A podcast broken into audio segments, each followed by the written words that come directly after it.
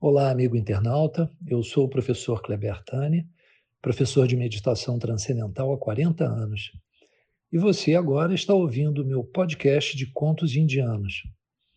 Vamos aprender boas lições filosóficas vindas da Índia e de outros cantos do planeta. Antes de mais nada, eu convido você a seguir as nossas redes sociais. No Instagram, Meditacal Kleber, e o nosso site meditaçãokleber.com. Seja bem-vindo, Jay Gurudev. Jay Gurudev, mais um conto indiano que tem como tema o som do silêncio, da onde vem toda a sabedoria.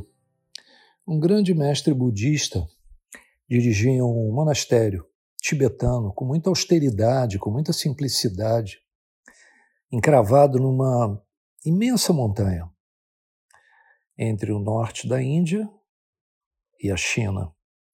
O local, local sagrado era frequentado por dezenas de alunos que esperavam encontrar a paz necessária para a iluminação, né, decorrente da evolução espiritual. Os ensinamentos de Buda eram passados diariamente pelo Mestre, sempre enfatizando a importância de esvaziar a mente para alcançar a tão almejada iluminação. Qualquer situação cotidiana, ele dizia, não se esqueçam, a mente deve estar suavemente vazia. Eram dezenas de vezes por dia que o mestre repetia tal conselho, dando importância, obviamente, à meditação.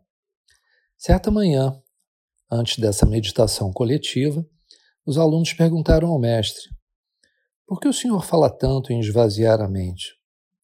Eu gosto quando meus alunos não aceitam passivamente os meus ensinamentos.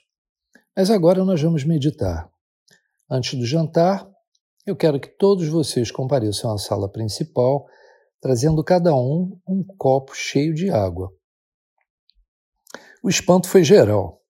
Será que o mestre estava enlouquecendo? O que tinha a ver a pergunta que lhe tinham feito com um copo cheio de água? Por respeito, os discípulos se calaram e esperaram ansiosos a noite chegar.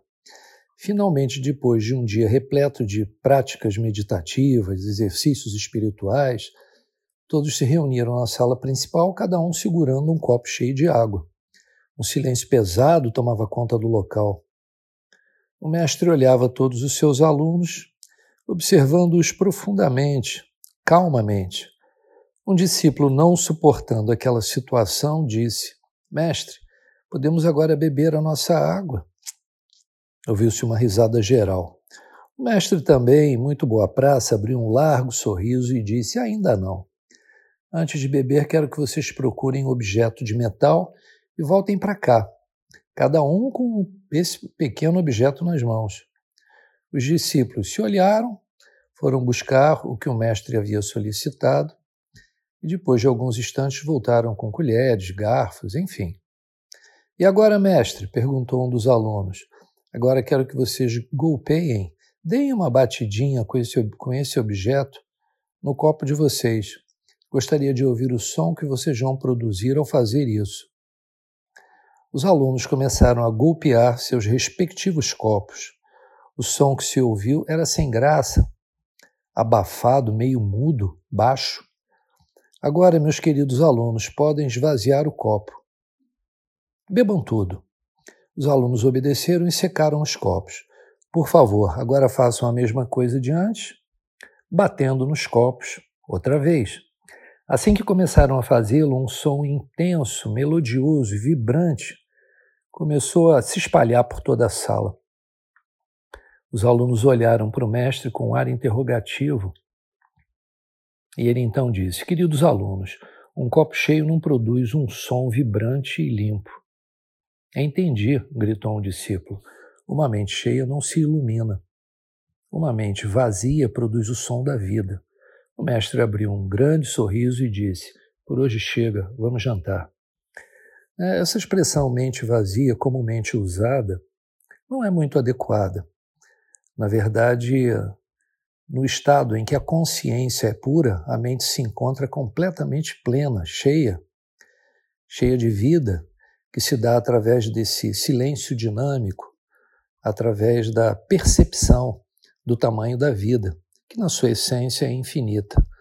E a partir daí nós podemos realmente colocar nela, enchê-la, se for o caso, com coisas que sejam adequadas, através de uma boa compreensão, de uma boa percepção da realidade, levando em conta aquilo que nos faz bem, aquilo que nos permite a evolução espiritual, a verdadeira felicidade.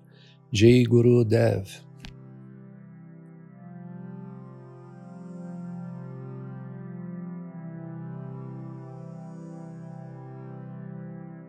Caros amigos, espero que vocês tenham gostado.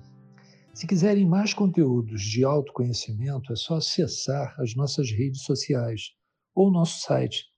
E lá vocês encontrarão vídeos, outros contos, reflexões e alguns textos bem interessantes. Jay Gurudev